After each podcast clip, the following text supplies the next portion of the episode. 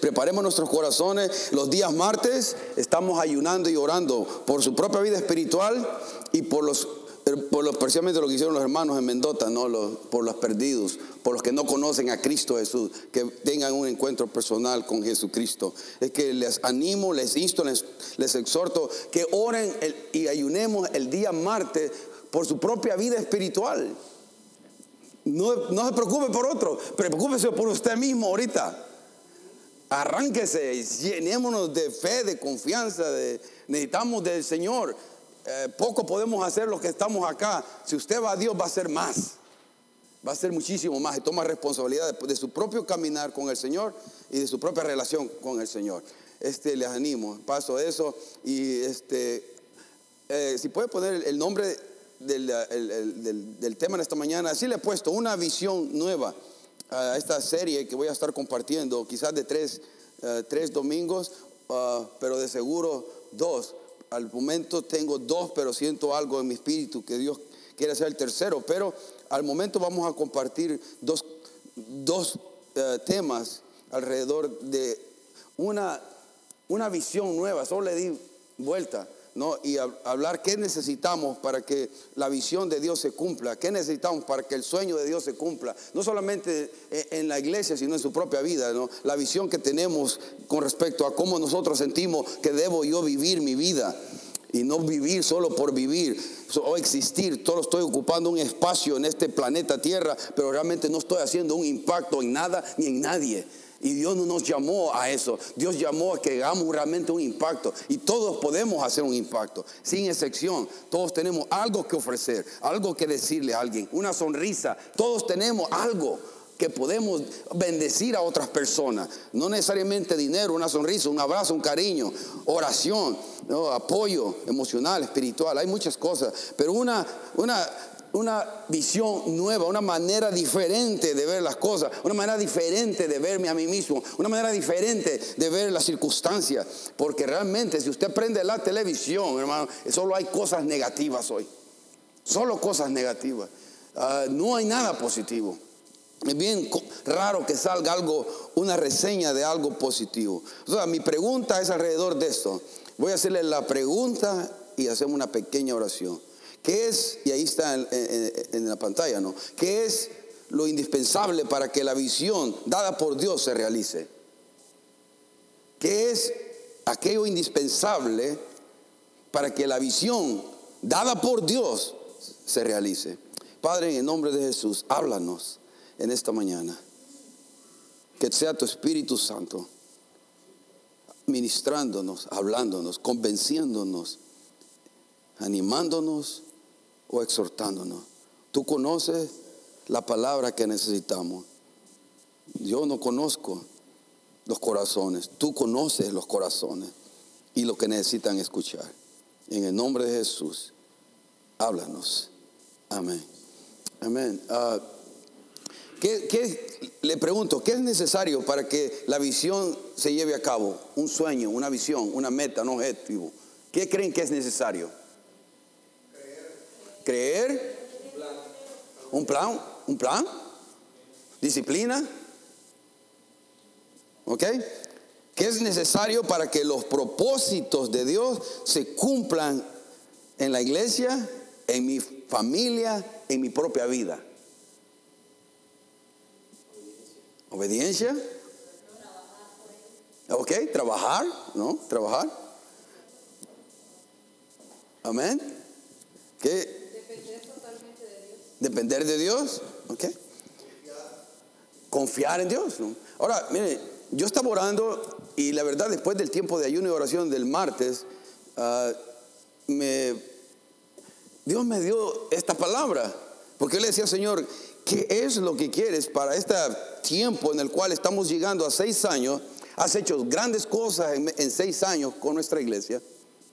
La provisión, como decía el hermano Álvaro, ha sido impresionante a, veces, a pesar de que hemos sido mantenido todavía un poco pequeño el grupo, la provisión de Dios ha sido, eh, ha sido sobrenatural. Totalmente sobrenatural.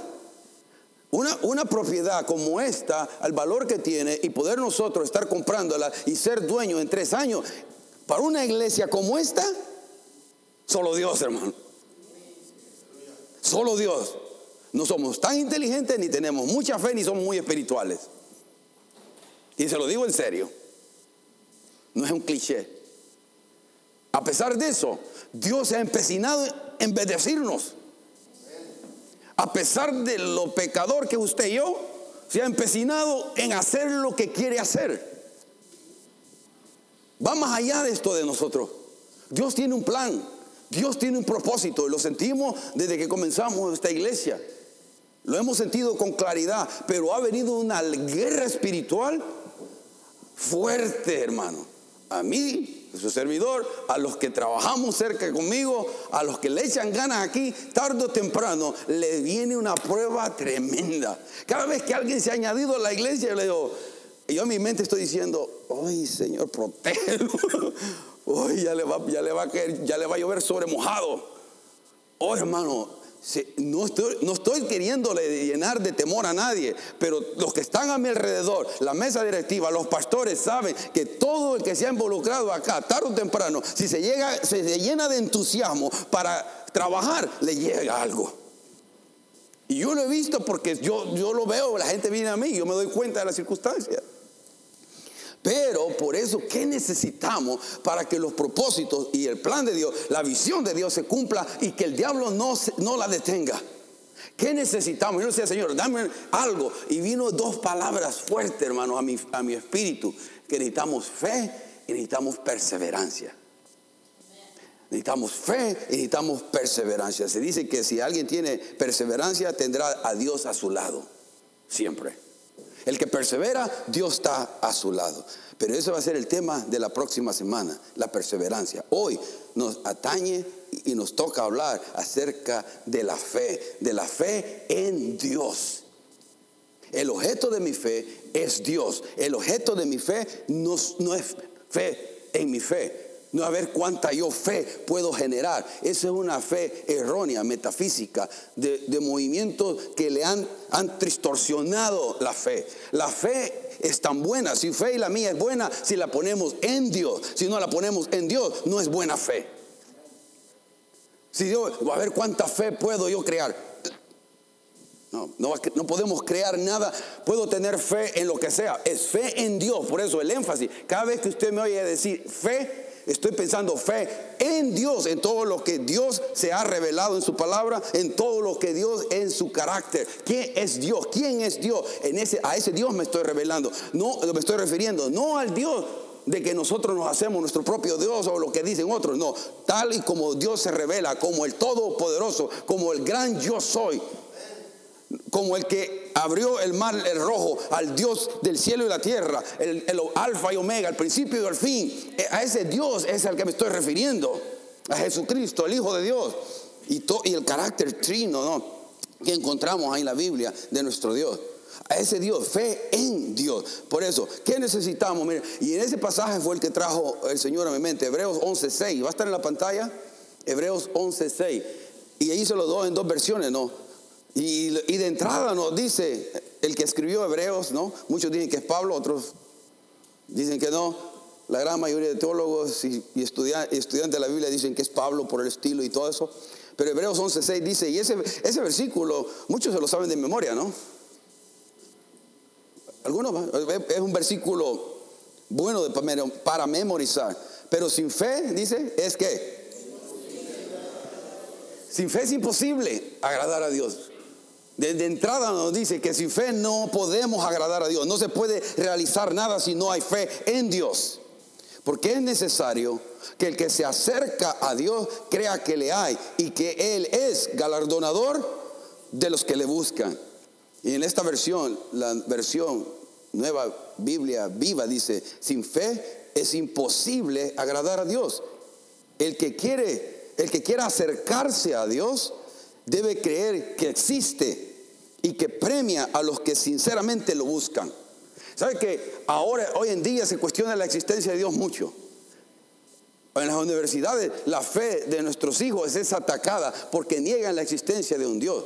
Y no es porque las evidencias de la creación, la complejidad del universo, no grite que hay un Dios. Sino porque quieren racionalizar a Dios fuera de la existencia. Lo quieren racionalizar a Dios fuera de, decir no existe para vivir y hacer como les dé la relagada gana. Es todo lo que quieren hacer, porque las evidencias dicen que hay un Dios grande y poderoso. Prepara el video, Oscar, por favor. Y quiero que miren este video, está en su título, Francis Chan, el pastor Francis Chan lo creó, para que tengamos una idea de lo pequeño que somos, hermanos, y lo grande que es Dios. Vea este video, veámoslo. ¿Sí, captaron la idea? Es impresionante el universo, hermano, la, la inmensidumbre del universo. Ahora, ¿Cómo vamos a decir que no hay Dios? Y lo interesante de esto, los científicos dicen esto, hermano. Los científicos dicen esto, que todo esto, la galaxia, la Vía Láctea y todo eso existe para que pueda haber vida acá en la Tierra. No, científicos seculares. No estoy hablando de cristianos, se sabe que todo eso, toda la magnitud, vio cómo se fue haciendo nada el sol y la, tierra y se desapareció en, toda la magnitud de, numerosas galaxias. La Vía Láctea donde estamos nosotros se hace insignificante. Todo eso existe para que usted pueda hacer esto. Vea, haya vida acá. Para que la flora y la fauna exista acá y un, y un ser viviente como usted y yo, hombres, podamos vivir. ¿No dice eso que Dios le ama y que usted es especial? Wow, man. Yo, mira, esto ahorita se, ah, me paró. que, es que es increíble, hermano. Y por eso la gente quiere decir, no hay Dios, no existe Dios. ¿Por qué? Porque es la única manera que pueden vivir como quieren. Pero mire, ¿cómo un ser tan grande y poderoso, podemos nosotros llenarnos de orgullo. Orgullo y por qué, hermano? Es que tengo un Mercedes Benz. Que tengo un BMW. Porque tengo una casa grande. Mire la casa del Señor. Mira la casa de Dios, hermano. ¿Por qué me voy a llenar de orgullo? Por cosas temporales, pasajeras, insignificantes. Y son las cosas que a nosotros no. ya ni cabemos, hermano. Y Dios es poderoso, es grande. Ah, hermano. Y les digo esto porque en el versículo dice que, porque sin fe es imposible agradar a Dios, porque es necesario que el que se acerca a Dios crea que le hay, que existe y que Él es el que premia a los que le buscan sinceramente. Si, no me, si me acerco a Dios pensando que no está ahí, es lo que ya voy a obtener. Nada porque no estoy acercándome a Él en todo el sentido de la palabra de quién es Dios verdaderamente. Por lo menos deberíamos tener una actitud humilde, sencilla, delante de Él. Ah, esto, y aquí por cuestión de tiempo, le estoy pegando un, un tijerazo aquí. ¿Qué creen ustedes que es lo opuesto de la fe, hermano? incredulidad, duda. ¿Qué? ¿Creen que ustedes que lo opuesto a la fe es la incredulidad? ¿La duda? Pues ¿sabe qué? Les voy a poner otro, otra idea en su cabeza. Pienso yo que, que la, lo opuesto a la fe no es tanto la incredulidad, aunque tiene algo de eso, ¿no? No creerle a Dios. Para mí es el temor es el temor. Y para algunos también, no soy el único que piensan así, ¿no? Que, el temor es para mí, es lo que no nos deja actuar en fe. El temor es lo que nos detiene, ¿no? Fear, no nos deja actuar en, en fe. Ahora, les quiero, voy a dar un ejemplo. Vayamos a, bueno, ahí están en Hebreos 11, ¿no? Y, vamos solamente rápidamente, no voy a estudiar nada de esto, pero el, veamos ejemplos de fe en Hebreos 11, que es considerado el, salón de la sala de los héroes de la fe, ¿no? Había un programa en la televisión que se llamaba Los grandes héroes de la Biblia. ¿no? me encantaba ese programa a mí, este, me bendijo mucho. Todavía yo no conocía del Señor. Ah, Hebreos 11. Y solo quiero que vean algunas cosas como no solamente aquí en Hebreos 11 se define la fe, sino también se da ejemplo de qué, qué produce la fe. Por en el caso, por ejemplo, de Noé. Después del versículo 7 en su Biblia, dice, por la fe, Noé, cuando fue advertido por Dios acerca de cosas que aún no veían, con temor preparó el arca en que, se, en que su casa se salvase y por su fe condenó al mundo y fue, hecha, y fue hecho heredero de la justicia que viene por la fe. O sea, Noé construyó el arca esperando qué? El, diluvio, ¿no? El diluvio, pero no habían visto llover ellos, hermano, nunca. Habían, no había vivido más de 100 años, pero Dios le dio a Noé la instrucción que construyera un arca y que iba a enviar un diluvio y sin él, conocerlo. Es lo mismo que nos pasa a nosotros. Dios nos da una visión, nos da un sueño, nos da una meta, unos objetivos, pero lo vemos difícil, lo vemos como que eso no puede pasar. Es ahí donde debe actuar la fe precisamente, la fe de lo que Dios dice que va a hacer, Él lo va a hacer porque todo lo que Dios cumple o todo lo que Dios promete, Él cumple. ¿No? Y ahora, miren Abraham. Otro ejemplo, ¿no? Abraham dice, por la fe, Abraham siendo llamado, obedeció. Alguien decía que la fe es también obediencia, ¿no? Es obedecerle a Dios para salir el lugar que había de recibir como herencia y salió sin saber, mire, ¿a dónde? Dios le dio órdenes y por fe obedeció sin saber a dónde iba. Y eso es caminar por fe. A veces la fe es riesgo, no siempre es saber cómo y, cómo, cómo y y cuándo se van a hacer las cosas. Es confiar en Dios, es esperar en Dios, es dependencia en Dios. El versículo 10, ah, ah, no, mejor no, ah, porque no me quiero extender mucho. El 11, por la fe, la misma Sara, siendo estéril, ya estaba viejita, ya no podía concebir. O sea, estéril es que, si me ayudan las, que, las enfermeras, alguien estéril, ¿qué dice? ¿Qué pasa si alguien es estéril? Ya no pueden tener babies. Ya no pueden. Pero le cayó la bendición a Abraham. Y también Abraham.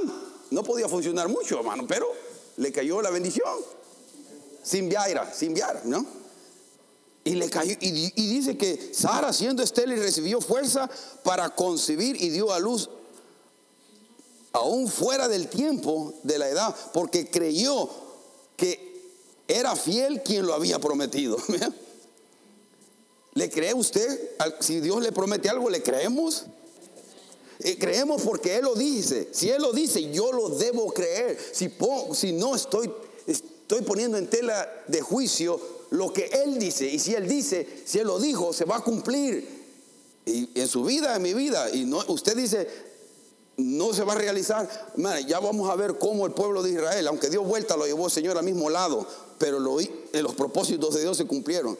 Ahora, déjenme darle un ejemplo y en números 13 de cómo de personas que llenaron su, su corazón de temor en lugar de fe. Esta historia es bien conocida, la historia de los doce espías que, que Dios le dijo a Moisés, escoge uno de cada tribu que vayan a reconocer la tierra de qué? De Canaán, que la exploren para que vean qué es lo que hay ahí, ¿no? ¿Cómo está ahí? Y vamos a ver, y yo les voy a preguntar a usted, ¿usted está alimentando más su fe o está alimentando más su temor? Pregunta, ¿qué está alimentando más usted? ¿Su fe o está alimentando más su temor? Porque uno de los dos va a estar más fuerte siempre. Si alimentamos más nuestra fe, nuestra fe va a estar fuerte. Si alimentamos más nuestro temor, las inseguridades, eso va a estar fuerte en nosotros. Y así vamos a vivir. Y quiero que veamos este ejemplo aquí en, Números capítulo 13, de cómo ustedes lo conocen, ¿no? De 12 que fueron a explorar la tierra, la tierra que Dios ya les dijo, les voy a dar. De los 12, ¿cuántos regresaron? Sí podemos, sí lo vamos a hacer. Eso es de nosotros. Dos. Y diez dijeron, Oh, aquí, y ya vamos a ver las palabras que usan, hermano. Que no se parece a nada a las palabras que usamos nosotros, ¿no? 11, mire, en el 13.1 dice, y Jehová habló a Moisés diciendo, envía tú hombres que reconozcan la tierra de Canaán, la cual yo, ¿hasta quién está hablando? Dios, el que creó el universo que vamos, que vamos de ver, ¿no? La cual yo doy a los hijos de Israel. Okay, yo lo doy, de cada tribu de los padres enviaréis un varón que cada uno cada uno príncipe entre ellos. O sea, él le dije, escoso dos, yo, la promesa de Dios es que yo les voy a dar la tierra. Ahora, mire el, el 24, porque no podemos leerlo todo. 11, el 13, 24. Y dice, y se llamó aquel lugar, o sea, que fueron, los espías salieron, ¿no? fueron a explorar la tierra y ellos regresaron, ¿no? El 23, 23. Y llegaron hasta el arroyo de Escol y de ahí cortaron un sarmiento con un racimo de uvas el cual trajeron dos en un palo y de las granadas y de los higos. Y se llamó a aquel lugar el Valle de Escol, por el racimo que cortaron de ahí los hijos de Israel. O sea, y volvieron a reconocer la tierra al fin de 40 días. Fueron 40 días a explorar y regresaron con unas uvas de este tamaño, hermano. No, no sé cuál es el tamaño, pero, pero no, no, quiero que me vayan a decir, así eran las uvas que regresaron. Pero sí, eran grandes las uvas, eran enormes las uvas, era tremendo racimo. Regresaron con una muestra de lo que la tierra esa producía. Ahora, lo interesante, este es el caso, mano, y eso, ustedes están de acuerdo que los doce vieron lo mismo, ¿verdad? Los doce vieron el mismo fruto, los doce vieron la misma tierra. Ahora, este es el primer punto que les doy. Las personas con temor tienen las mismas experiencias que una persona de fe.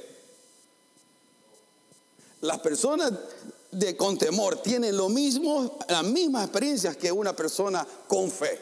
Es la misma experiencia, no cambia nada. el mismo viaje, el mismo propósito, el mismo lugar, vieron todo lo mismo, pero dos reacciones diferentes. Por, esto, por este pensamiento que les pongo ahí, esto, hermano. Nosotros no vemos las cosas como verdaderamente son, sino que como nosotros somos. La, ese es lo que pasa. Que no vemos las cosas realmente como realmente son, sino que vemos como nosotros somos. Si soy una persona que sospecha, sospecho de todo. Sospechosa, sospecho de todo. ¿no? Esa es nuestra tendencia. El versículo 27, me tengo que mover rápido. Y les contaron diciendo, 26, perdón. Y anduvieron y vinieron a Moisés y Aarón y a toda la congregación de los hijos de Israel en el desierto de Parán, en Cádiz, y le dieron la información a ellos y toda la congregación y le mostraron el fruto de la tierra. Ahí lo están viendo, el 27. Y les contaron diciendo, nosotros llegamos a la tierra a la cual nos enviaste, la, la que ciertamente fluye leche y miel, es una expresión que quiere decir en abundancia. Y este es el fruto de ella. o sea, están viendo todos, las personas de temor y las personas que tienen fe, están viendo lo mismo. Ese es el segundo punto ahí. Todos pueden ver las evidencias de lo que es la realidad. Ellos están viendo la realidad de lo que Dios les está prometiendo. Ahí está. Ahora, 28, 28, capítulo 28. Mas el pueblo que habita, aquel que habita aquí a tierra es fuerte y las ciudades muy grandes y fortificadas. Y también vimos ahí a los hijos de Anac. ¿no? Las personas que están llenas de temor rápidamente cambian la conversación positiva en negativa. Yo estoy, pásese usted su examen, ¿no?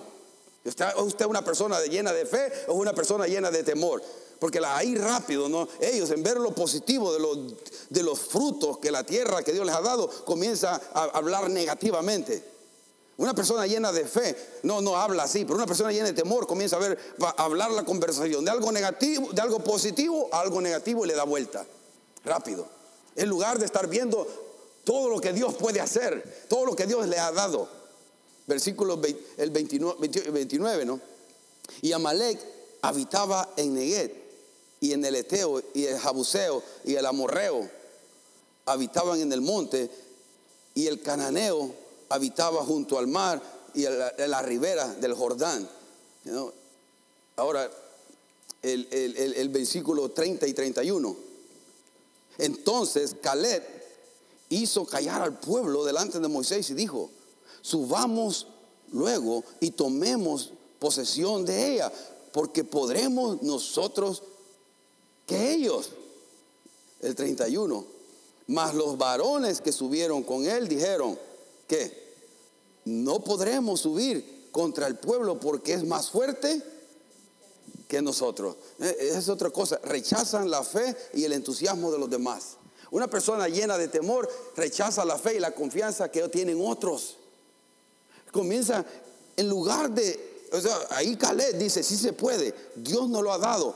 Ese, eh, Dios está con nosotros, Moisés le dio, o sea, como digo ahí, subamos luego y tomemos posesión de ella porque más podremos nosotros que ellos. ¿Por qué dice Caleb eso? Porque está en confianza que Dios está con él, está con el pueblo porque Dios lo prometió. Pero el 31, los, los varones, el resto que fue con él, dice, no, estos son más poderosos que nosotros. Y la fe de Caleb, el entusiasmo de Caleb y de Josué, ah, se ve atacada. ¿Por qué? Por el temor de 10. Ahora, ¿es usted una persona de temor o es una persona usted de fe? ¿Cómo mira las circunstancias? ¿Cómo mira las situaciones que enfrentamos? Hermano, para la iglesia nosotros necesitamos tener por eso ese tipo de fe, porque es un viaje hacia la tierra prometida, es un proceso donde vamos. Entonces va a haber lucha, va a haber batalla, va a haber situaciones que tenemos que decidir creerle a Dios y no creer las circunstancias. Porque si le vemos las circunstancias, los desanimamos. Pero si decimos, no, Dios está en control, Dios lo puede hacer. Es lo mismo en su, en su negocio, lo mismo en su familia, lo mismo con lo que sea que usted está pasando. Tenemos que creerle a Dios, no a la circunstancia. Tiene que confiar en lo que Dios promete, en Dios quien es, porque si no, se va a venir abajo su entusiasmo y su fe. Y se llena de qué? De temor, de inseguridad. ¿no? El versículo 32, versículo 32. Y hablaban y hablaron mal entre los hijos de Israel de la tierra que habían reconocido, diciendo, la tierra por donde pasamos para reconocerla es tierra que traga a sus moradores. Y todo el pueblo que vimos en medio de ella son hombres de gran estatura. Hermano, eh, comienzan a exagerar. Las personas llenas de temor exageran. Usted no conoce a nadie así, ¿va? No, gracias a Dios, dice. Mire, esos exageran y siembran temor en otros. Una persona siempre está dudando lo que Dios va a hacer. ¿Será? ¿Será? Esas personas son llenas de temor. Tiene que aprender a usted, mire, la, la, la, la, la, la, la, la. No escuche, hermano. Yo, yo, sé a quién escuchar. Yo sé a quién escuchar. Y le voy a decir gracias a Dios por la mesa directiva, porque en el momento que yo he estado falto de fe y que quiero buscar los caminos más, más fáciles, la mesa, no, se puede, lo podemos hacer, lo hacemos. Y gracias a Dios, hermanos, por los hermanos que están ahí, en serio. Porque si no, muchas veces ellos me han dado la pauta para ir por el camino correcto, para que tomemos la decisión más llena de fe, que más honre a Dios. Se lo digo de corazón. Y los, de los hermanos que están ahí saben eso. Y gracias a Dios por eso. ¿No? Y ok, no, digo yo, no, tienen razón, porque uno es fácil que cuando las dificultades, los obstáculos estén, se llene de, lugar de fe, se llene de temor. Y mire las circunstancias que tenemos que enfrentar, como estos hombres, ¿no? Tenían que enfrentar gigantes, dice ahí, que tragan, que, y que la tierra traga ahí. Nunca he visto yo que la tierra traga, pero están exagerando, hermano, y están viendo más grande a todo mundo. Pero Caleb y Josué, lo fresco de ellos es que uno están viendo qué tan grande y difícil va a ser, sino qué tan grande y poderoso es Dios. Y el, enfoque de eso es lo que hace la diferencia en nuestras vidas. Si vamos a caminar vidas llenas de fe o vidas llenas de temor. Ya estoy terminando el versículo, el versículo 33, ¿no?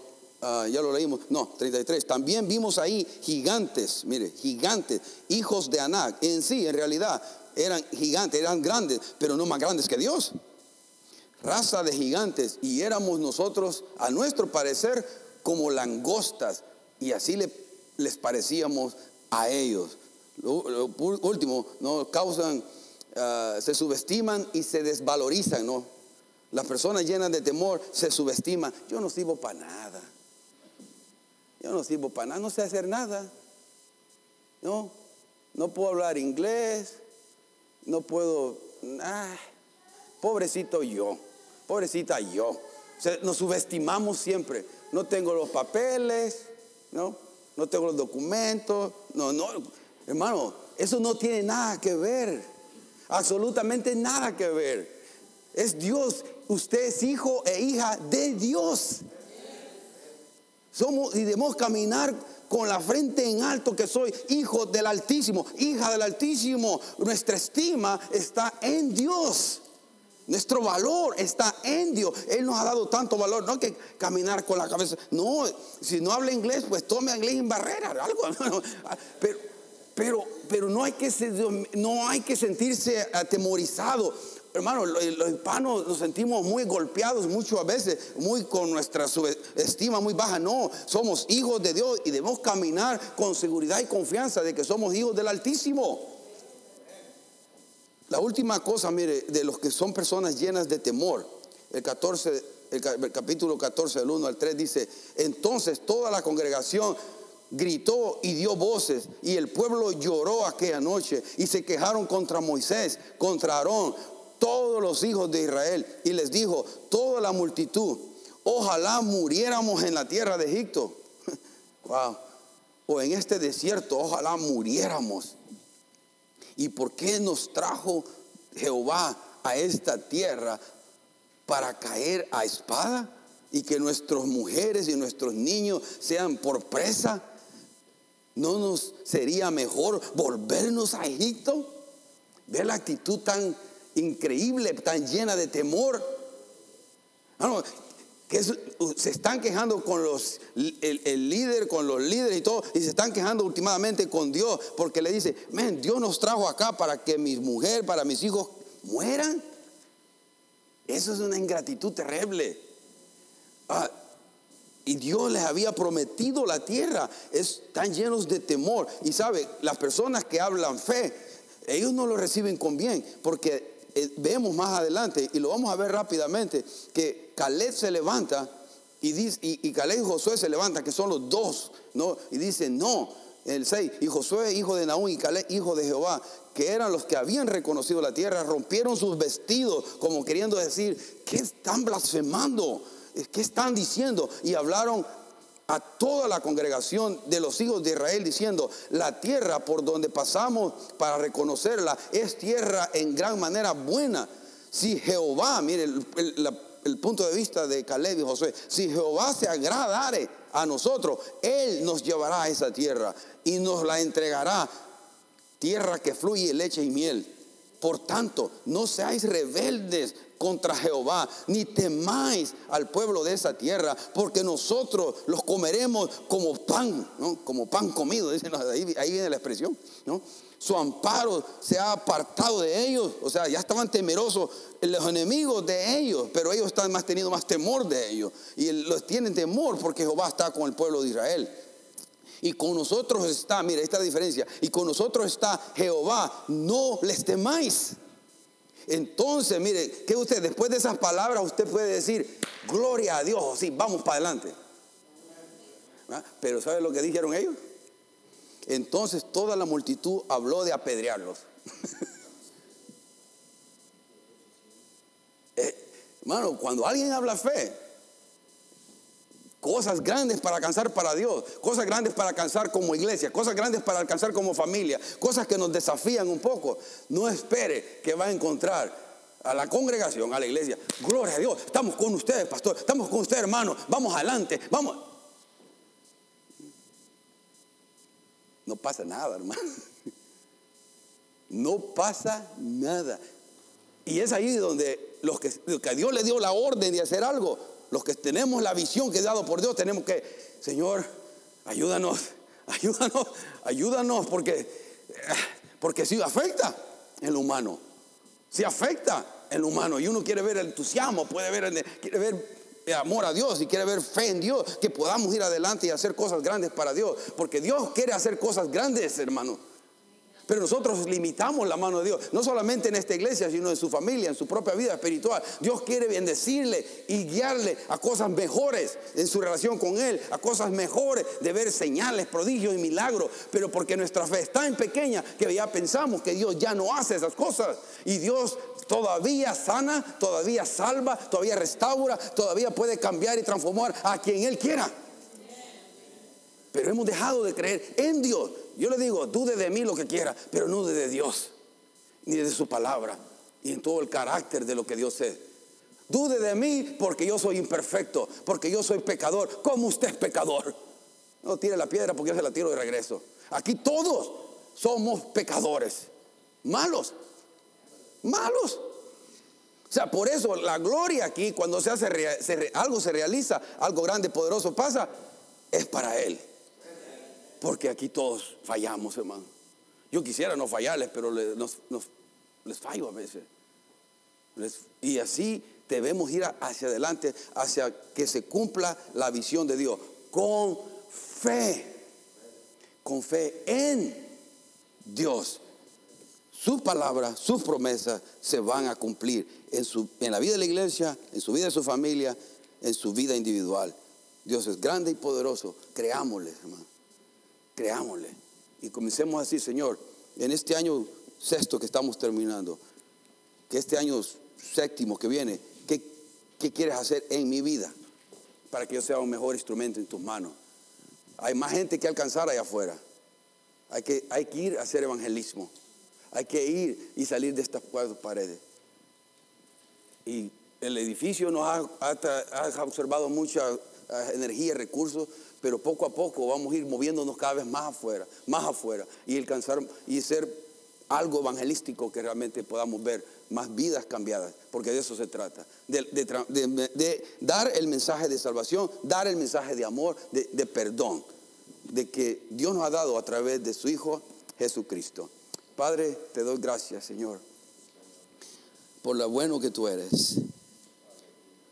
Te amamos, te bendecimos, porque siendo tú tan grande, tan bueno, Señor, te, te acercas a nosotros y quieres tener comunión con nosotros y siempre nos estás llamando a tener comunión contigo. Siempre quieres hablarnos, a pesar de que, somos pecadores, que, a veces no hacemos lo correcto y lo bueno delante de tus ojos. Padre, ayúdanos, llénanos con fe, llénanos de confianza, llénanos de esperanza, no solamente en la vida de la iglesia, sino en la vida de mi familia, que tú estás en control de todo, que tú estás velando por cada aspecto de mi familia. Y que mi esposa, mi esposo, mis hijos, mi hogar, mi trabajo, mi negocio, todo está en tus manos y lo encomendamos en tus manos.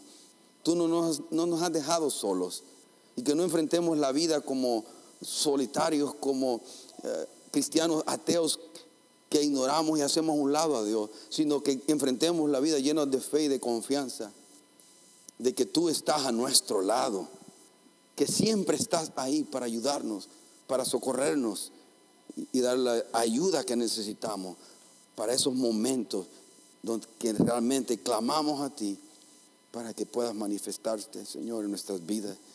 Háblanos a través de palabras. Danos hambre de ti, Señor. Que los días martes que estamos ayunando y orando, algunos, Padre, y entusiasmen más a otros por medio de tu Espíritu Santo para preocuparse por sus propias vidas espirituales y que realmente evaluemos y examinemos cómo está mi vida delante de ti.